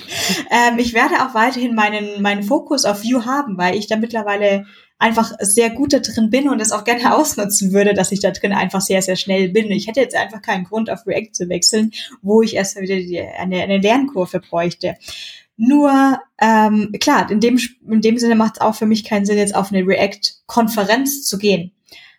Aber diese generelle religiöse Haltung, die mir hm. dann doch entgegenschwebt, ähm, mit Sätzen auch wie, so auch, auch so weißt schon so äh, witzige Sätze, aber an jedem Witz ist ja immer so ein bisschen Wahrheit dran, nach dem Motto, ja, nee, nee, auf Twitter kann ich dir ja nicht folgen, weil du machst ja View. das ist so, mhm. das ist so falsch. Ja, das ist natürlich wahr. Das ist auch nicht wirklich hilfreich. Ähm. Aber ich meine, ich meine, die Webplattform ist ja mittlerweile so dermaßen, also also da ist ja wirklich mittlerweile alles drin. Es gab ja mal diesen wunderbaren Talk über die Zukunft von JavaScript, wo irgendwie ja alles letztlich von einem großen JavaScript-Monster verschlungen wird und so zu einem wird. Ich hatte am Montag, war ich in München, habe mir kurz eine rote Warnung auf der Corona-Warn-App abgeholt und nebenher noch einen Talk abgeladen. Auf, auf so einer Java-Konferenz habe ich halt einfach nur so gesagt, guck mal hier, Neues in der Webentwicklung. Und da hatte ich halt wirklich mal so einfach so gesagt, so, was könnte denn so, was könnten die durchschnittlichen Java-Entwickler eventuell so noch nicht, wovon könnten die eventuell noch nichts wissen? Habe ich halt so gesagt, okay, äh, irgendwie so CSS Grid und wahrscheinlich wissen die, was eine Progressive Web App ist, aber die haben noch nie eine Zeile Service Worker Code gesehen. Und die haben wahrscheinlich irgendwie eine Ahnung davon, was halt so ein Shared Array Buffer ist, aber vielleicht halt eben auch nicht, also machst du mal dazu auch ein Beispiel. Und dann ist dann halt eben so Krempel drin, so ultra High-Level Service Worker. Ich bin so der kleinseitige Proxy zu, ich bin dieses mega komplizierte Grid-Layout zu, ich mache jetzt einen Shared Array Buffer und ich muss jetzt irgendwie so das Layout von meinem binären Blob irgendwie so machen, dass da die Content Length drin steht, dann kommt der Datenbuffer und das ist da alles irgendwie so drin. Also da muss man wahrscheinlich entweder sehr, ein, ein, sehr schlau sein oder ein sehr optimistisches Selbstbild haben, um wirklich zu sagen, das alles, das ist mein Zuhause. Und ich teile halt eben nicht die Welt so in diese, in diese Dinge ein. Sobald es halt irgendwie so religiös oder Fußballfanmäßig wird, hier so äh, Team Angular über alles, dann wird es natürlich schwierig, ne? Weil ja. dann wird man ja auch irgendwie so engstirnig Tunnelblick und das muss ich mir gar nicht erst angucken, das kann ja gar nichts sein, das ist ja nicht in Angular integriert. Das wäre natürlich doof, wenn es so wäre, aber sind das so viele Leute oder sind das einfach nur ein paar? Ah, das, das, kann ich nicht sagen. Ich lebe hier immer nur in meiner Bubble äh, und kenne auch nur die Leute sozusagen in meiner Bubble oder was mir begegnet, ähm, äh, ist nur, nur meine eigene Stichprobe von einer Person. Ich finde es dann auch einfach spannend. Ich habe noch nie so wirklich drüber nachgedacht, ob man jetzt aber eigentlich nach Webentwicklern sucht, äh, Frontend-Entwickler, Entwicklerinnen oder dann wirklich gleich sagt, ich suche jemand, ich suche React-Developer. Ähm, ich bin generell ja wirklich der Meinung, dass wenn irgendjemand äh, im Web als Developer zuständig ist, dass man sich da sowieso alles beibringen kann in dem Modus. Klar, man muss das natürlich auch wollen, man muss dann irgendwie den Vorlieben folgen. Hm. Aber ich würde es mir jetzt natürlich auch offen halten, dass äh, wir bei uns noch ein neues Teammitglied bekommen, das vielleicht Vue noch nie gesehen hat, aber einfach ein großartiger Mensch ist, mit dem man gerne zusammenarbeiten möchte, wäre jetzt ein bisschen wichtiger. Ja, also insofern wäre diese Einteilung in diese ganzen kleinen Parzellen ähm, unproblematisch, wenn die entsprechende Geisteshaltung dazu ist. Die anderen sind jetzt nicht doof und riechen nach Lulu, aber ich gucke ja, mir halt ja, ja, Kram auch an. Das ist sehr schön zusammengefasst. Ähm, also ich habe ich, ich, ich, ich hab ja persönlich überhaupt kein Problem, wenn irgendjemand React macht. Deswegen fand ich es dann doch irgendwie merkwürdig, dass Leute anscheinend ein Problem damit haben, dass ich View mache. Das betrifft sie ja noch nicht mal persönlich. Ja. Ich habe das Gefühl, ich muss mich jetzt entschuldigen. Sorry. Ja, ich habe ich hab letzte Zeit sehr viele Angular Codebases ähm, mir angeschaut, weil so viele Leute, mittlerweile schreiben die Leute so lange TypeScript, dass sie sagen, unsere Codebase ist hässlich. Peter, scroll mal drüber und sag, was da so das Problem ist. Und dann ist da halt eben sehr viel Angular bei, notwendigerweise. Und mittlerweile äh, verstehe ich echt, warum man das verwenden wollen würde. Also so, das hat ja alles so seinen Sinn, warum, also die Leute, die React designt haben, haben sich dabei was gedacht. Die Vue-Leute haben sich dabei was gedacht. Die Angular-Leute haben sich was gedacht. Und das zu sagen ist jetzt relativ einfach, weil natürlich haben die sich dabei was gedacht. Das ist ja klar. Aber es macht nochmal einen ganz anderen Eindruck, wenn man sich das wirklich mal so alles angesehen hat und so nach der dritten Angular-Codebase feststellt, ich weiß jetzt auch, was ihr euch dabei gedacht habt dann hat man da eine, gleich eine ganz andere Haltung zu, weil das, also zum Beispiel mein, mein Eindruck von Angular ist halt eben im Vergleich zu React, wo ich jetzt eher zu Hause bin, keine zwei React-Apps sehen gleich aus, aber alle Angular-Apps haben halt den exakt gleichen Aufbau und da mhm. ist in der Direktive, das sieht immer aus wie eine Direktive, das riecht immer wie eine Direktive, schmeckt wie eine Direktive, ist immer alles total gleichförmig. Und das ist eigentlich total toll, weil man muss man sich nicht, nicht umorientieren. Also, ja. weiß nicht, wie das bei Vue aussieht, aber bei React ist halt jedes Mal so, okay, ich brauche erstmal eine halbe Stunde, um überhaupt zu wissen, was ist jetzt hier wo. Ja, ja, View ist da eben auch sehr freigehalten. Da kann man ja, da kann man tatsächlich auf sehr viele verschiedene Arten und Weisen auch was tun. Und ich glaube, da ist man schon einfach mal, auch schon mal besser dran, wenn man es schafft, dass es in der Codebase an sich schon mal relativ konsistent ist. Aber ich meine, im Prinzip ist man da, ist es recht nah an reinem JavaScript und dann muss man sich auch oft selber Patterns und Best Practices erstmal raussuchen und dokumentieren, damit es nicht zu wild wird für viele ist es natürlich eher wieder der große, große Vorteil, wenn man diese Freiheit hat und dann für jeden Use Case quasi die perfekte Implementierungsmethode findet oder dass jeder Developer seine Lieblings-Patterns verwenden kann, ist für viele auch ein Vorteil. Und ich finde es gar kein Problem, sich da objektiv über Vor- und Nachteile von verschiedenen Frameworks, Dialekten und etc. zu unterhalten. Ich schaue mir ja auch irgendwelche Talks von Rich Harris an, wo er dann auch über Probleme von React. Er hackt halt öfter mal auf React dann drauf rum. Ich will es gar nicht rumhacken nennen, aber er zeigt dann oft mal Sachen, die er sich dabei denkt, die, die man besser lösen könnte oder heute besser lösen könnte. Ähm, das das finde ich objektiv auch spannend. Nur wie, wie du gerade meintest, diese generelle Haltung von, aber ich bin doch ein View-Entwickler, was interessiert mich jetzt da, ob die jetzt irgendwie ein neues Next.js rausgebracht haben, ist doch eh alles Kacke. Muss nicht sein. Ja, nee, das ist auch nicht zielführend, weil ich meine, die anderen Leute haben halt eben auch gute Ideen und im Worst Case ist das halt wirklich so. Äh, also der Worst Case ist, ah, es interessiert mich wirklich nicht, das kann ich aber auch erst entscheiden, nachdem ich es gesehen habe. Und der Best Case ist ja, ah, wunderbare Idee. Joink. Die klaue ich mir jetzt erstmal und verwende ja, die bei richtig, mir auch. Richtig. Die klaue ich erstmal und mache sie noch einen Ticken besser. Genau. So, du hattest auch noch einen weiteren Punkt. Ach, ich hatte eine, eine ganz kleine Kleinigkeit, also auch so aus der aus der Region habe ich halt äh, ausprobiert und äh, funktioniert eigentlich ganz okay. Also bei Post ähm, HTML war ich ja ganz äh, vorbehaltslos positiv gestimmt, aber womit ich jetzt halt auch mich ähm, äh, ziemlich viel befasst habe, ist ja ähm, folgendes. Ich habe ja dieses Div-to-Give äh, da angeschoben. Und das ist jetzt zum ersten Mal dann auch tatsächlich so, dass ich mich mit irgendwas Hosting Deployment technisch befassen muss, was nicht irgendwie ein PHP CMS ist. Also ich mache ja seit zehn Jahren wirklich nur Erklärbär und äh, davor habe ich halt irgendwo WordPress-Seiten hochgeladen und jetzt muss ich halt irgendwie so eine Node.js-App deployen und so. Und ähm, die haben bei DigitalOcean seit einiger Zeit eine App-Plattform, das ist im Prinzip deren ähm, Heroku. Und da kann ich halt eben auch nur berichten, ähm, weil dafür habe ich mich halt aus irgendwelchen Gründen entschieden, die ich jetzt auch nicht mehr nachvollziehen kann. Aber kann ich halt eben auch so berichten, so, ha, das funktioniert ja tatsächlich ganz gut. Also, ne, das ist halt eine Single-Page-Application, die noch nicht besonders ausgereift ist. Das heißt, bis die geladen hat, vergeht schon mal irgendwie eine halbe Minute oder so. Aber abgesehen davon, dass das Interface halt so lahm ist, klappt das halt eben echt ganz gut. Das ist zuverlässig, das kostet auch nicht mehr als die anderen. Und da kann man halt eben seinen Kram recht bequem deployen. Also das ist jetzt noch nicht ganz so irgendwie so viel Support für so viele verschiedene Dinge.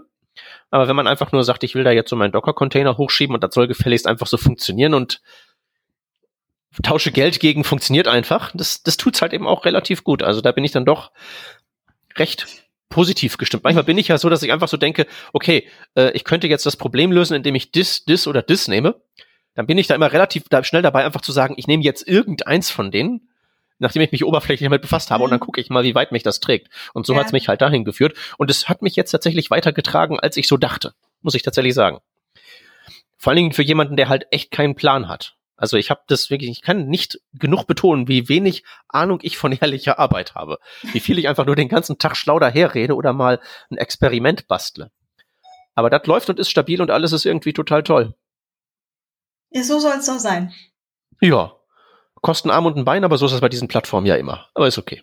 Man kriegt ja, ja was dafür. So ein bisschen hat sich bei mir Cloud-Speicherplatz entwickelt. So wie, oh, ich könnte jetzt mal schauen, ob man nicht mal irgendwie ein paar Sachen löschen könnte oder ich mache das nächste Upgrade okay, mehr Fotos, mehr Upgrade. Ja, und noch eine extra Datenbank und dann hier noch ein Service, da noch ein Service, ne? Und schon, schon kostet halt ein bisschen. Naja. Ach ja. Ja. Ich habe immer noch mein Prepaid Vodafone.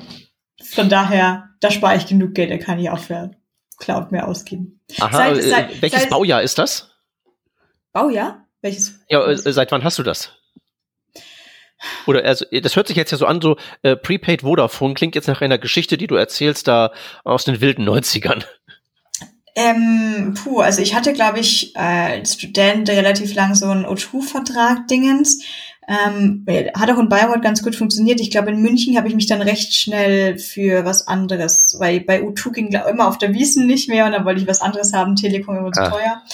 Und äh, bei Vodafone hatte ich den einzigen Tarif gefunden für Prepaid, der mir einfach am besten gepasst hat. Von Megabyte, irgendwie so ein paar Freiminuten freie SMS, falls doch mal was, falls man doch mal telefonieren muss aus merkwürdigen Gründen. Ähm, und ähm, hatte da so ein 10-Euro-Dingens für, weiß ich nicht mehr. Ich habe keine Ahnung mehr, wie viel Megabyte ich hatte. Es hat irgendwie ausgereicht. Und es ist so nett für Prepaid. Vielleicht ist es so ein, weil man ja jederzeit gehen könnte. Ich bekomme einmal im Monat 100 Megabyte freigeschenkt. Das ist auch einfach so nett. Deswegen bleibe ich auch da. Und dann war, ja, da war halt, da war halt Homeoffice-Zeit und ich war wirklich nur zu Hause. Und wenn ich halt spazieren gegangen bin, etc., hatte ich halt die Musik, Podcast, Hörbuche vorher runtergeladen. Und da gab es eine Aktion ähm, für fünf Euro. Es war so eine Kurzarbeiter-Dinge. Ich weiß, also es war zufällig, in, vielleicht zufällig, vielleicht mit Absicht in der Zeit, wo es so viel Kurzarbeit und äh, Gehaltskürzungen vielleicht gab, dass sie extra so einen fünf Euro Prepaid nochmal ähm, eröffnet haben mit 300 Megabyte und immer noch 100 Freiminuten, 100 freie SMS. Ich gucke nebenbei mal nach, ob ich keinen Quatsch erzähle. Und das habe ich tatsächlich seit wahrscheinlich jetzt Mai letzten Jahres, habe ich meinen 5 Euro Prepaid-Tarif. Ähm, was andere Leute dann super witzig finden, weil sie doch meinen, ja, aber du bist doch so im Web und du bist doch so, weißt schon, Digital Native, bla bla bla. Wie kannst mhm. du denn jetzt? Ich so, ja klar, das, was will ich denn damit? Ähm, ich war jetzt aber auch mal zweimal im Zug Richtung München auch wieder. Seitdem habe ich auch meine schöne rote Notification bei der Corona-Warn-App. ähm, und äh, da war da, da, da waren aber die Megabyte gleich weg. Ha? Da, unsere Webseiten sind aber fett. Äh, ich muss das berichtigen, ich habe keine 300 Megabyte, ich habe anscheinend ein Gigabyte für 5 Euro. Ja, geil. Nicht ne? schlecht.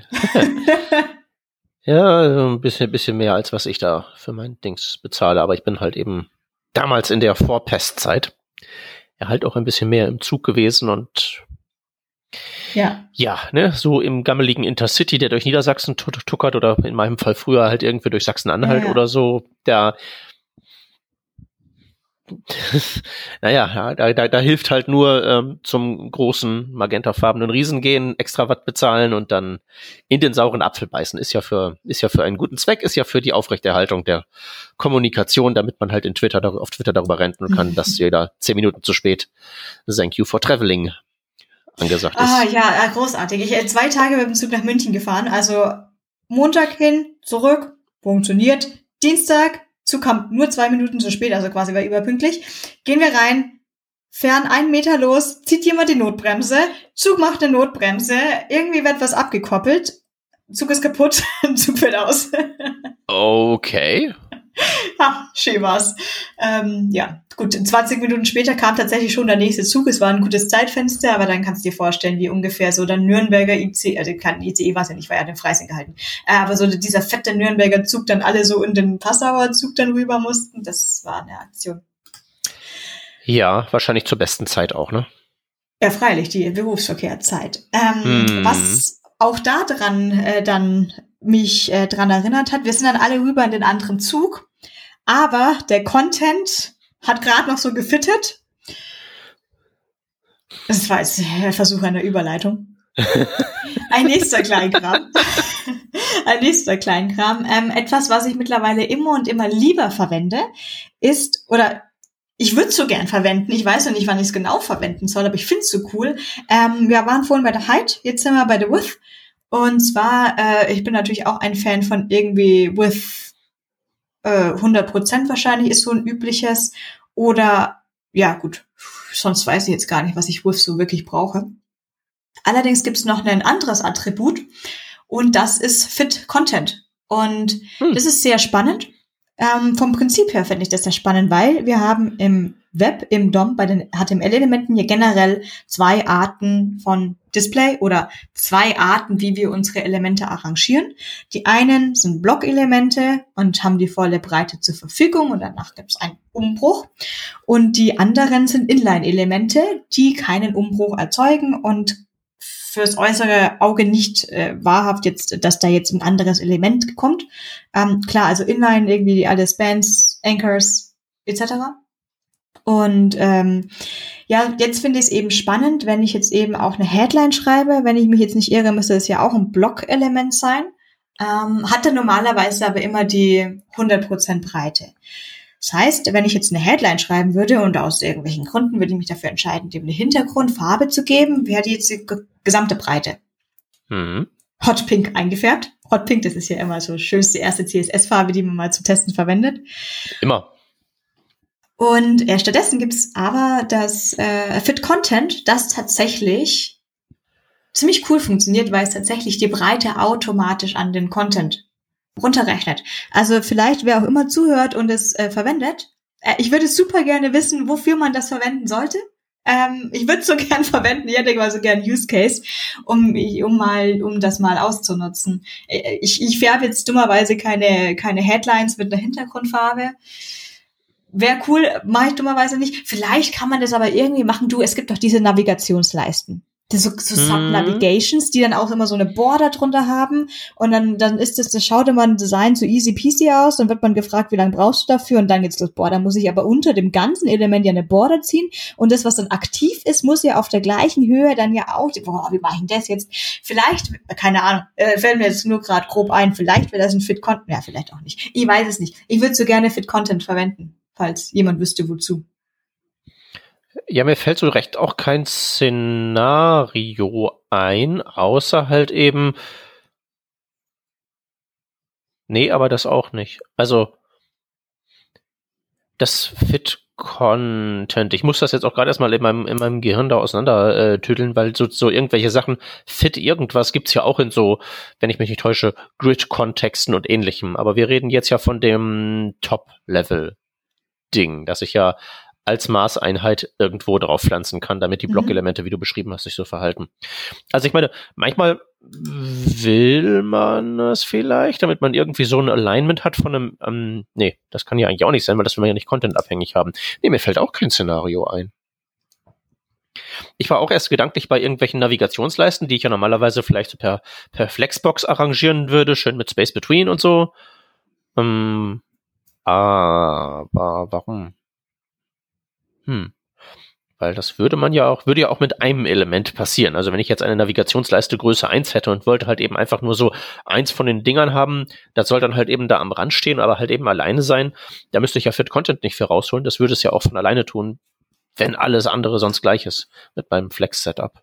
Ja, ich, ich sehe natürlich schon Beispiele auch aus äh, csstricks.com, wo auch dann Listen in Fit-Content gemacht werden. Und wenn man diese Beispiele sieht, dann sieht man schon Max-Content blöd, weil bricht aus dem Container aus. Das wollen wir ja nicht. Min-Content wird zwar funktionieren, schaut dann aber auch nicht geil aus. Also bei Min-Content ist es gerade auch der, der, das, hm, die kleine Besonderheit, auf die man dann aufpassen sollte, dass zum Beispiel bei Min-Content wird dann tatsächlich auch nach Wörtern umgebrochen. Also wenn ich jetzt mhm. einen Navigationspunkt habe, aus bestehend aus mehreren Wörtern, würde der auch die Wörter umbrechen. Schaut dann sehr gedrängt aus. Und dann kommt das Beispiel mit äh, One, Two, Little Longer Link mit Fit Content, was ganz nett ausschaut. Ja, ich programmiere halt auch mal so, dass ich erstmal dem Ding irgendwie eine Breite gebe und dann halt äh, Flex, Flex, Rap. Aber ich denke, es ist ein mächtiges Ding weil es kann ja mathematisch anscheinend berechnen, wie lang der Content ist und sich dran anpassen. Ja. Mir fehlt, wie gesagt, nur der Use Case. Der fehlt mir da auch, muss ich ein bisschen gestehen. Ich klicke jetzt auch schon gerade auf MDN rum und jetzt bin ich in irgendwelchen Grid-Geschichten gelandet, wusste ich's doch, wo mir schon wieder die Komplexität über den, über den Kopf wächst. Ich stelle es mir nur auch schwierig, ich meine, klar, wenn man jetzt einen dynamischen Content hat, ist es, oder gerade bei verschiedenen Sprachen, klingt es ja auch irgendwie cool, dass man dann irgendwie sagen kann, okay, einfach so breit, wie der Content dann eben ist. Jetzt stelle ich es mir dann aber auch gerade dann in einem Grid, ist jetzt wurscht, ob Grid CSS oder Flexbox oder sonst was, äh, Float, schwierig vor, weil dann müsste ja auch irgendwie das, was sich um mein Fit-Content-Element rumfloatet, dann ja irgendwie müsste ja auch so aufgebaut sein, dass das auch eine dynamische Breite annehmen kann und dann nicht dadurch kaputt geht. Naja, oder es ist ihm halt egal. Ja, vielleicht also, sollte ich auch mal wieder mehr Webseiten machen, die aus mehr Text bestehen und nicht nur einfach solche Web-Applikationen mit wenig, möglichst wenig Text, möglichst viel Klickelementen sind. Hm. Vielleicht ist es eher ein Case für, für Blogs, für, für Newspaper-Seiten. Ja, oder für so irgendwelche kompletten Non-Standard-Anwendungen, wo wir vielleicht gar nicht erst auf den Trichter kommen würden, dass das nützlich wäre. Aber komme ich halt jetzt gerade auch nicht so richtig drauf. Das ist halt eben dann auch so ein bisschen das Problem, weil du würdest jetzt ja in dem Wissen, dass es dieses Fit-Content gibt, aber wo du kein so rechtes Bild von dem Use Case hast, würdest du wahrscheinlich den Use Case nicht erkennen, wenn du vor ihm stehen würdest. Ja, ich denke, wenn ich mal die wenn ich mal das Problemchen gehabt hätte, ähm, dass ich jetzt, dass mir zum Beispiel irgendjemand sagt, okay, wir wollen da eine Headline, wir wollen da ein Blog-Element, ist jetzt wurscht was, und hinter dem einen Hintergrund, aber nicht auf die volle Breite, sondern wirklich nur so lang, wie das Ding ist. Wahrscheinlich hätte ich eher eine Lösung irgendwie versucht, mit Flexbox dann hinzukriegen, so dass ich das nicht mehr zu einem Blog-Element mache wahrscheinlich wäre es auf sowas hinausgelaufen, dass ich den Use Case nicht geschnallt hätte, sondern halt andere Lösungen implementiert hätte und nie drauf gekommen wäre, einen Fit Content drauf zu machen. Ja, wobei das halt eben dann die Frage wäre, ob das besser gewesen wäre, weil ich würde jetzt mal behaupten, ähm, wenn wir mal annehmen, wir sind so mehr oder minder die Standardfälle, dann haben da draußen wahrscheinlich auch mehr Menschen Ahnung von Flexbox als von dem isolierten Fit Content.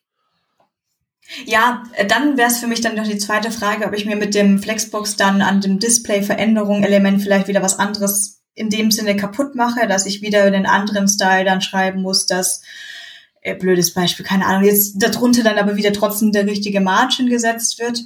Hm. Ich weiß es zum Beispiel nicht aus, auswendig, was Flex, Display Flex noch alles andere zurücksetzen würde. Naja, wenn ich mich recht erinnere, nach außen, dass er dann halt eben nach außen einen Block hat und nach innen gelten Flex-Regeln und dann gibt's ja noch Inline-Flex für ja. nach, äh, was ich auch noch nie benutzt habe, muss ich jetzt mal sagen. Hast du schon mal Inline-Flex oder Inline-Grid verwendet? Inline-Grid nicht. Ich bin mir ziemlich sicher, dass ich schon mal Inline-Flex verwendet habe. Ähm, ich schau mal, ich durchsuche mal schnell. Ja, ich habe es in der Codebase drin. Frag mich nicht, warum jetzt, äh, was ich dir sagen kann. was ich dir sagen kann, ja, das habe ich vor vier Monaten geschrieben. Ich kann dir auch meinen Commit sagen. okay, jetzt kommt jetzt kommt die Wahrheit raus. Wie war sehen deine Commit Feature. Das war, das war äh, mein, mein, äh, das ist Feed in Klammern Company Admin Journalist Doppelpunkt in Brackets in eckigen Klammern ähm, Dev 554 und dann kommt irgendwas mit Display Journeys in Cards instead of Table äh, war ich auf jeden Fall vor vier Monaten. Und die Komponente ist eine Liste von Avataren. Also es schaut mhm. so aus, wir haben immer drei Avatare nebeneinander und dann noch eine Bobble, wo drin steht plus X. Und da habe ich mich wohl dafür entschieden, dass ich das Außen, boah, was habe ich denn da gemacht? Das außenliegende Element, den außenliegenden Container habe ich ein, ein Inline-Flex gegeben. So, aus weiß ich nicht mehr. es, ich habe auch eine, ich habe auch eine UL, eine Unordered List, der ich eine Inline-Flex gebe, aber wahrscheinlich hilft es mir jetzt gar nichts, wenn ich die inneren Elemente anschaue. Ich muss jetzt eher verstehen wahrscheinlich, was die außenliegenden Elemente eigentlich machen, wo ich das dann rein inline flexe. Aber anscheinend hatte ich durchaus Use Cases. Hatte ich anscheinend. Ja, hier kommt noch so eine Liste. Hier, hier habe ich eine Liste an Batches, Tags, wie auch immer man das nennen will. Das Ding mit dem hm. Hintergrund und runden Ecken oder nicht runden Ecken. Da habe ich auch mit Inline-Flexes gearbeitet. Hm. Mhm. Das habe ich aber auch auf einen Span drauf gemacht, hier das Inline-Flex. Ähm, das war ganz wichtig, dass das ein Span ist, weil ich wollte HTML-Elemente haben, die valide sind, wenn ich sie zum Beispiel in Buttons oder sowas verwende. Und da wollte ich eben, dann hm. konnte ich kein Diff verwenden. Es wäre aber wichtig, dass ich bei den Batches oder Tags ein Span-Element habe und habe das dann wohl mit Inline-Flex wieder mir hingebastelt, dass es richtig funktioniert. Ja. Ja gut, ich meine, im modernen Layout ist das ja tendenziell auch weniger wichtig, ob es sich jetzt selber als Block oder als Inline-Element versteht, weil das ja spätestens, sobald das in entweder ein Flex oder ein Grid reingeräumt wird oder vielleicht noch sogar absolut positioniert wird, ist es ja eh wieder hinfällig, die Frage. Das ist ja, mhm. zu Float-Zeiten war das ja vielleicht noch relevanter, als es das heutzutage ja. ist. Ja, klar. Das letzte, was ich jetzt noch überprüfen könnte, das würde mir vielleicht auch erklären, wenn ich ähm, ich weiß, warum ich das da eigentlich geschrieben habe, ist, dass wir bei bestimmten Teilen der Seite ähm, Tailwind UI verwenden, also dem dem Bezahlmodell von Tailwind CSS, wo jemand quasi vorgefertigte Komponenten schon mal geschrieben hat, die man da benutzen kann. Und mhm. jetzt suche ich da mal nach den Batches und schauen wir mal den Code an. Ja, tatsächlich verwenden sie Inline-Flex. Das habe ich mir doch jetzt gedacht dass ich wahrscheinlich das von so fertigen Tailwind UI-Komponenten auch übernommen habe, weil genau diese Batches und genau die Avatarliste habe ich nämlich von Tailwind UI. Das heißt, äh, dann muss ich mal den Autoren davon schreiben, wie, wieso. Ah, das, na, na, stopp, da haben sie, sorry, bei den Avatarlisten verwenden sie Inline-Block, wo ich Inline-Flex hatte. Na gut. Hm in, interessante äh, Entdeckungsreise. Deckt sich so ein bisschen mit meinem, also ich bin halt echt ein bisschen gebranntes Kind von meiner horizontalen Scrollgeschichte letztens. Als ich mich durch mein CSS so durchgescrollt habe und so gedacht habe, ich deklariere ja eigentlich nur, wie hier diese ganzen Dinge arrangiert werden sollen.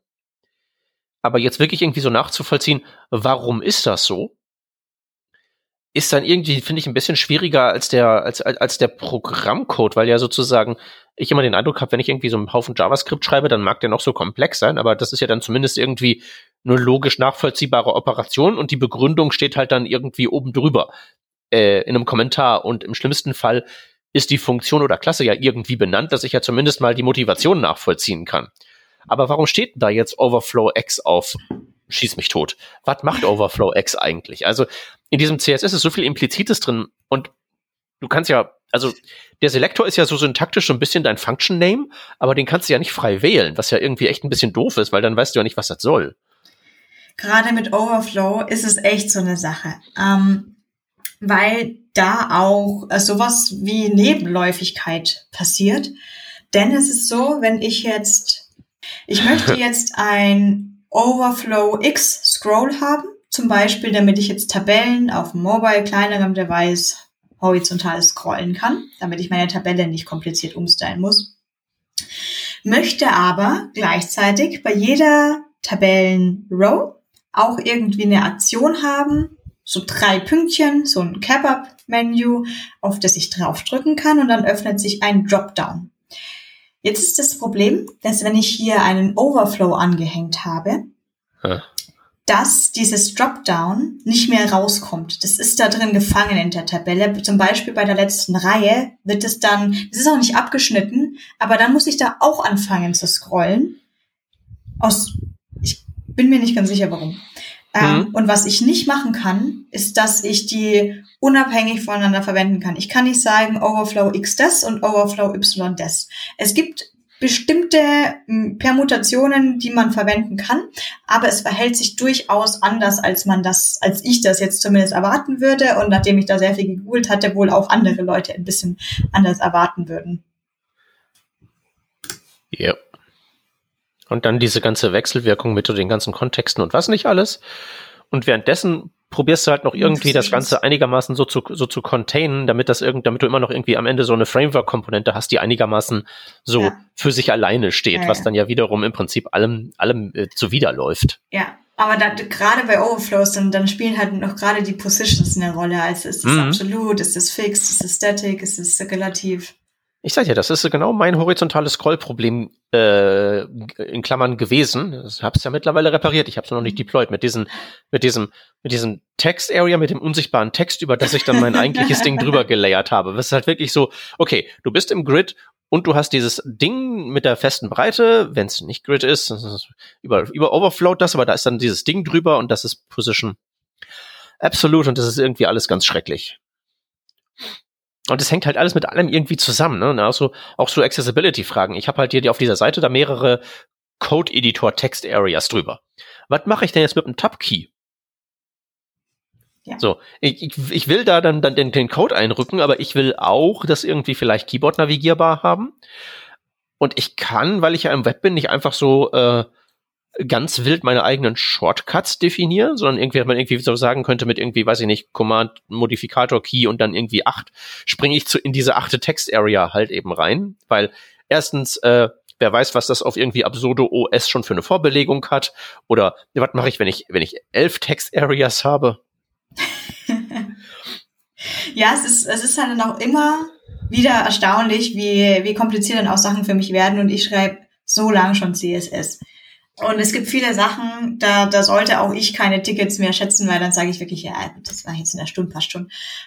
Aber dann stand ich teilweise, ich stand vor dieser Tabelle und ich war so, ich, ich, ich weiß nicht, ich weiß nicht, ich, ich, ich, weiß nicht, was ich tun soll. Ich mir einen neuen Job. Du weißt ja vor allen Dingen nicht, du weißt ja vor allen Dingen nicht mal, du kannst ja nicht mal formulieren, was die korrekte Arbeit ist, auf die du hinarbeiten möchtest. Ja, und dann, ich habe ja dann teil, ich habe, ich habe auch Designern Screenshots ge geschickt und gemeint, was soll ich machen? Und die so, ja, was ist denn möglich? Was ist denn technisch möglich?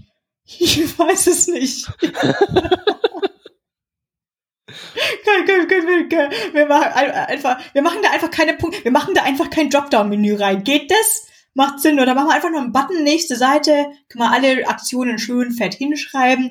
Wäre doch, wär doch geiler, oder? Ja. Ähm, ja. Das, ist dann meine, das ist dann meine Lieblingsantwort. So, ach, mach mal doch einfach keine Dropdowns und Zeugs und Dings. Ja, wenn das, wenn das mal immer so einfach wäre, wäre die Welt ein, ein besserer Ort. Wenn man einfach sagen könnte, wir machen das einfach nicht, weil das zu bauen einfach so ein Aufriss wäre und dann ja auch eben so fragil wäre. Das geht ja wieder kaputt. Das, ich hatte mein horizontales Scrolling das geht, das schon mal wieder so, das, das geht doch wieder kaputt. Das hatte ich schon so oft.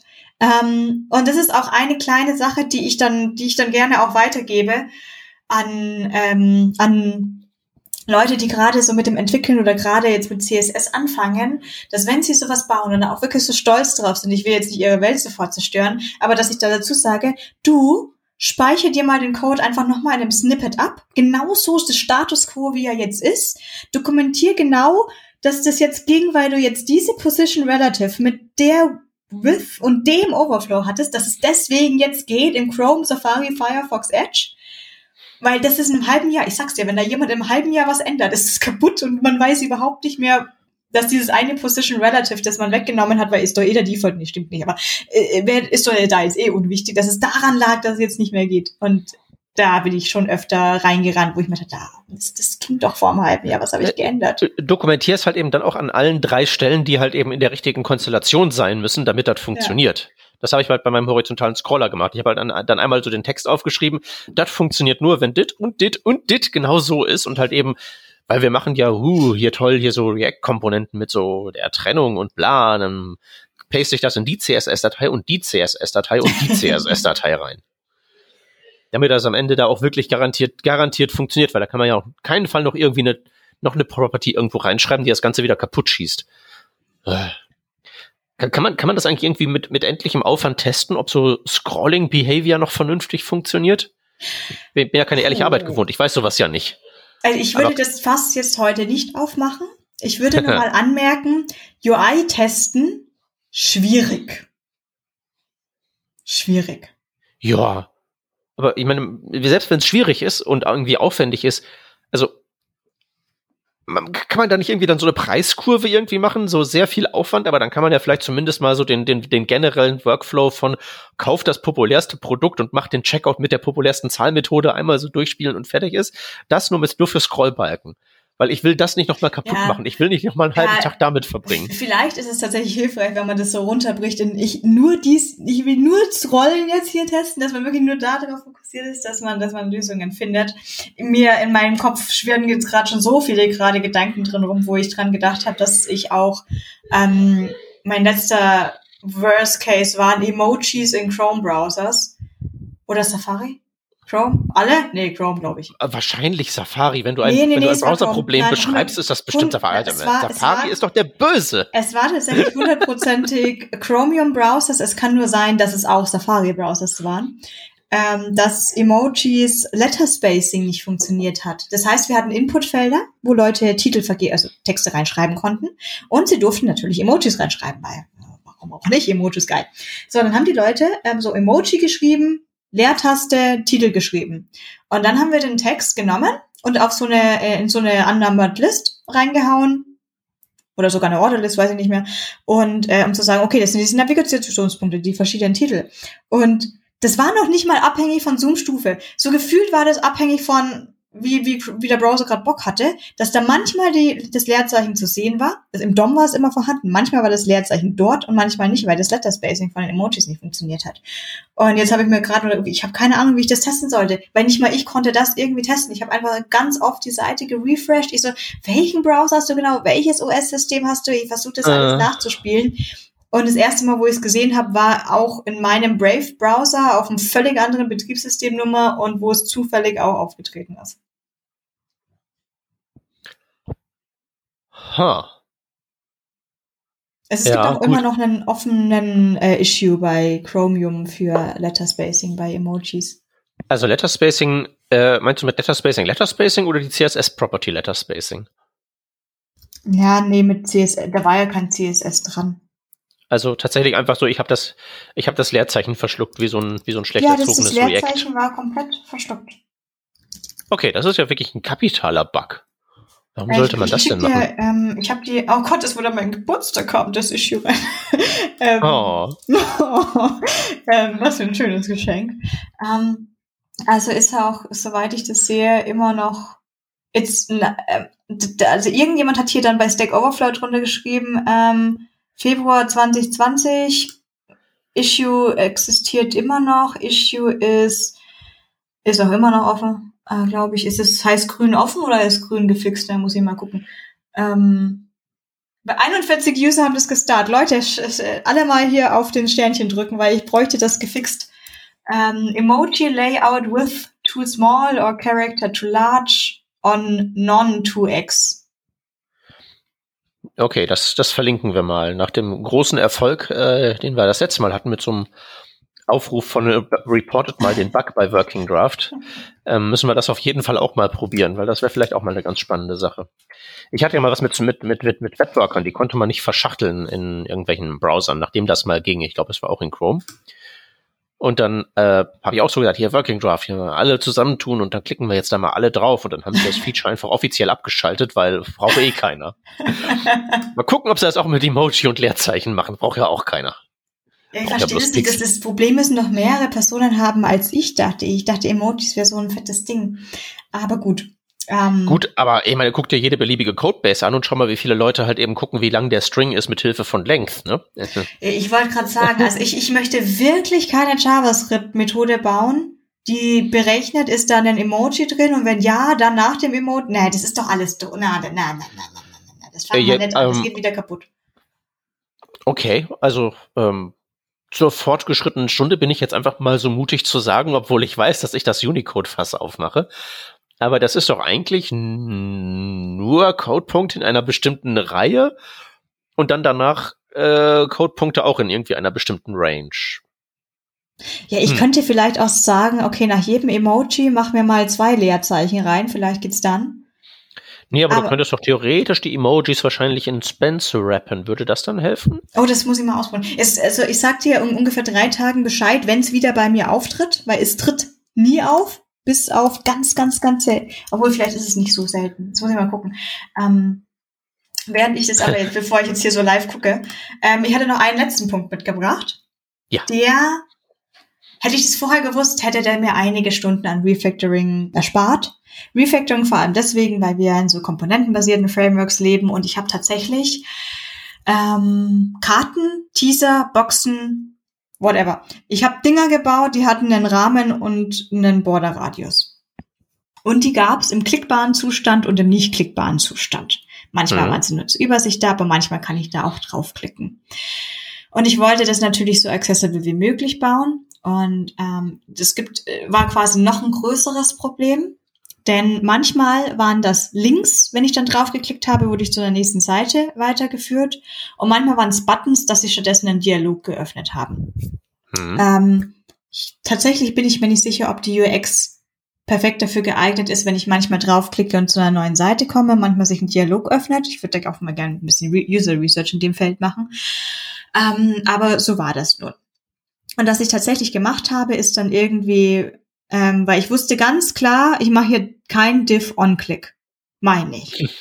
Ähm, und dann habe ich wirklich so recht kompliziert gemacht, dass ich ähm, als Rappen des Element einen Anchor hatte oder einen Button. Es war mir dann auch wirklich wichtig, dass ich wirklich explizit Anchor verwende, wenn es wirklich ein Link ist und Button, wenn es eine Aktion ausführt, wie einen Dialog auszuführen.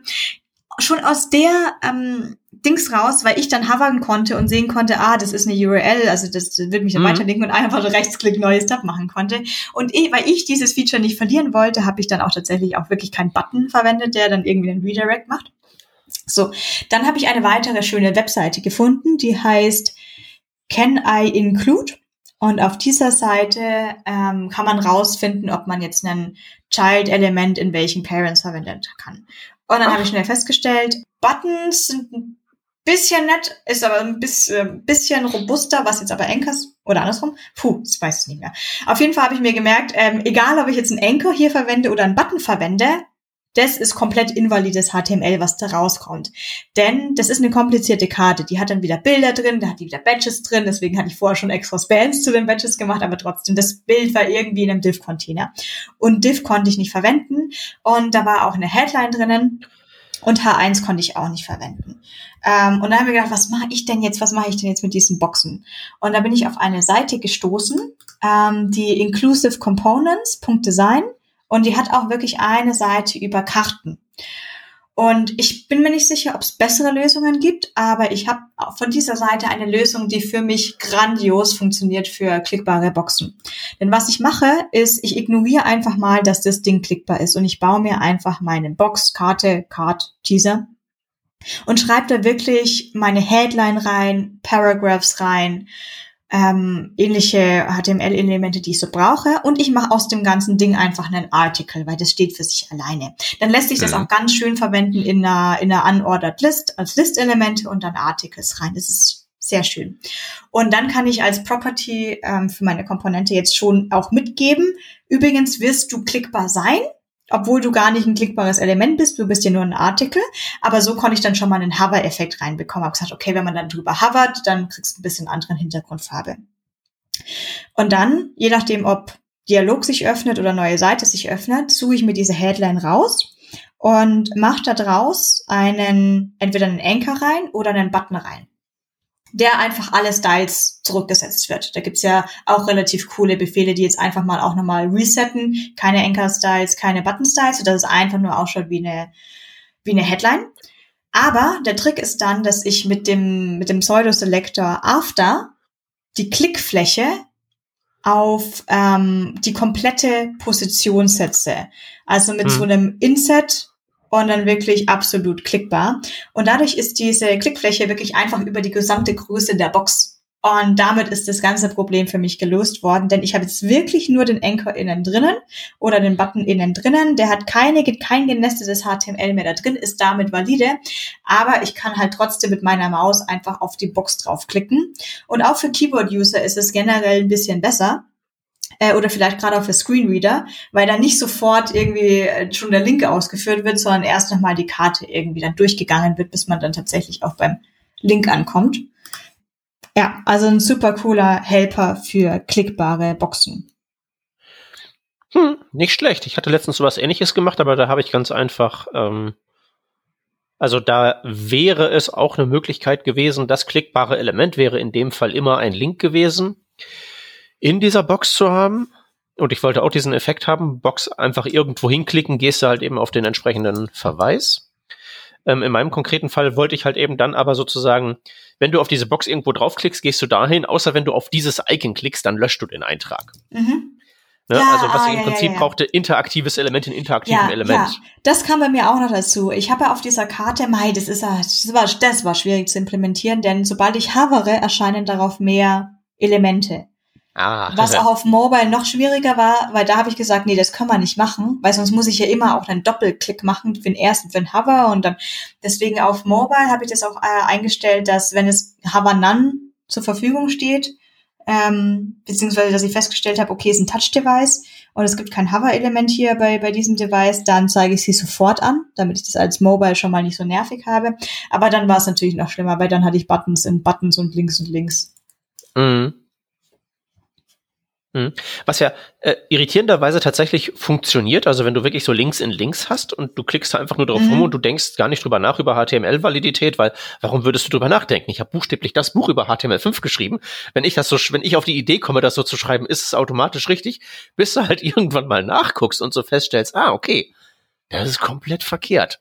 Und dann macht man genau den gleichen Trick, nämlich mit irgendwelchen Pseudo-Elementen absolut positionieren und so, und dann funktioniert es ja. schon wieder. Ja, ja aber die, die Seite war wirklich für mich sehr hilfreich. Ähm, ich glaube, die hat auch Fragen beantwortet, ob es jetzt, wenn ich jetzt eben meine Headline habe, die ich jetzt quasi auch klickbar machen möchte, das war eben auch so ein Titel, hat sich als ähm, Anchor dann auch geeignet, ob man jetzt den Anchor in die Headline reinmacht oder die Headline in den Anchor, wird dort auch nochmal sehr gut beschrieben, was es da für verschiedene Trade-offs geben könnte.